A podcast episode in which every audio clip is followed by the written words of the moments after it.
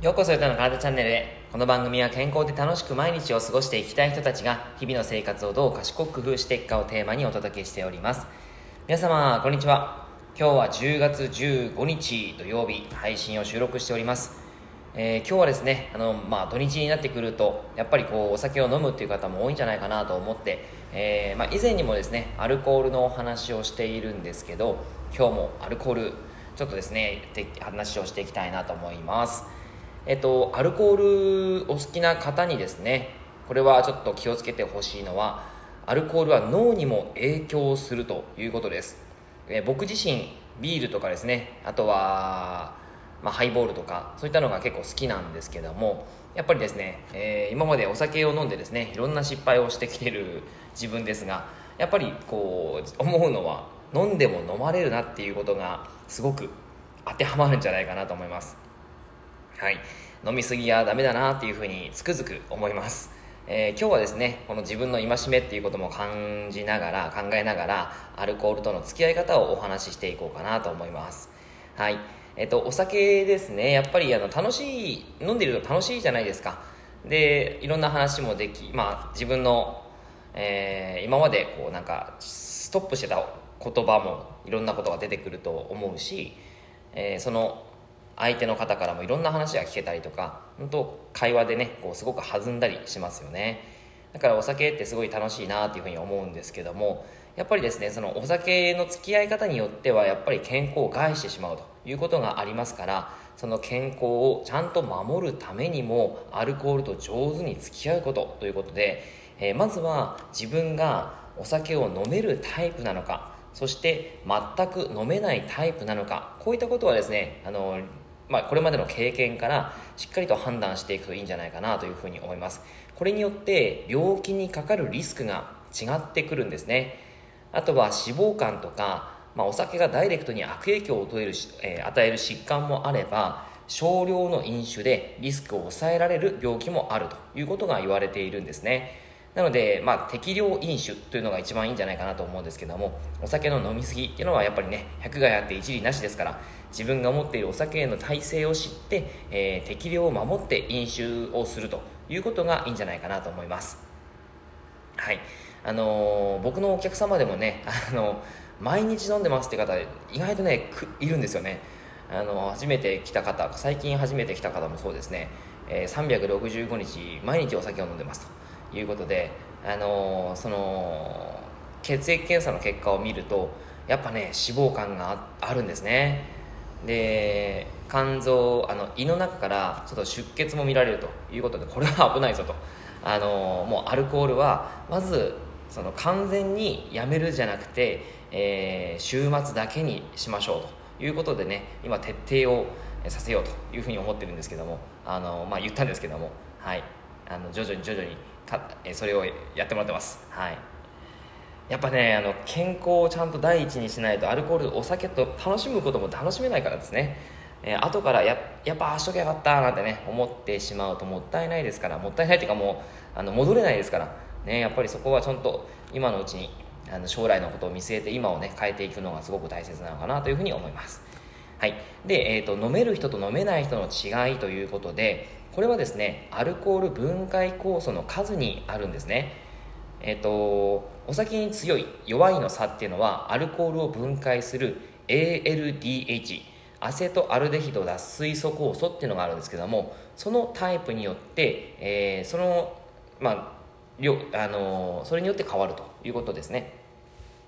でえっ、と分解酵素というのが、まあ、高い、えー、分解能力が高い人のことを N 型分解能力が低い人のことを D 型というふうに言います。この、えーまあ、N 型と D 型っていうのがあって、まあ、その分解酵素が2つあるとか、えー、分解酵素が全くないっていう方がいたりするんですけどももちろんやっぱりお酒が強い人っていうのは分解酵素が、えー、2つある方なんですね。でお酒が弱いっていう方は分解酵素がない方です。はい、これによってですね、え、お酒の強い弱いが遺伝子であの変わってくるということなんですね。はい。で、えっと、お酒を飲むとアセトアルデヒドっていうですね、まあ、あの悪性どあの毒ですね人間の体にとって毒なんですけどもそれがですね発生しますこれアルコールが肝臓で代謝される際に発生する物質なんですねでこれがあの悪酔いとか二日酔いの原因になるということですでこのアセトアルデヒドは交感神経を強く刺激して、えー、脈拍とか血圧が上昇して冷や汗が出たり毛細血管を拡張させて顔を赤くさせてしまうんですね。はい、だからこれあのやっぱりね、えーと、良くないんですよね。あんまりこう飲みすぎて、えー、顔が赤くなった人っていうのはあのやっぱりこうアセトアルデヒドが、えー、かなり、えー、体の中で、えーとまあまあ、まあのあんまりこう分解できてないということになってしまきますから、ね、あのその人にあんまり飲ませすぎちゃダメですし自分もちゃんと気をつけないといけないわけなんですね。はい。で、えーと、肝臓そのお酒を飲むことによってのその肝臓や脳へのダメージがあるということで飲みすぎはやっぱり脂肪肝になってきます。少量でもあの連日飲酒を続けているという場合はこれ肝臓にやっぱり大きな負担になってくるんですね。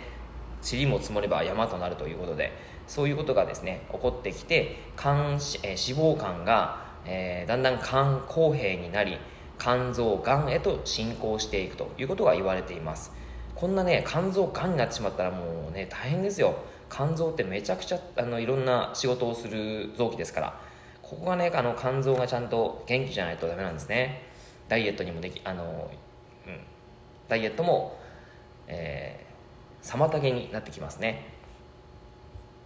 はい。そしてあとはアルコールで脳全体が萎縮するということが言われています。えー、適量ならま問題ないというふうに言われますが飲みすぎはやっぱり脳にも悪いんですね。えー、お酒を飲まない人に比べて日常的にお酒を飲んでいる人は実年齢以上に脳の萎縮が見られる傾向があるということが分かっています。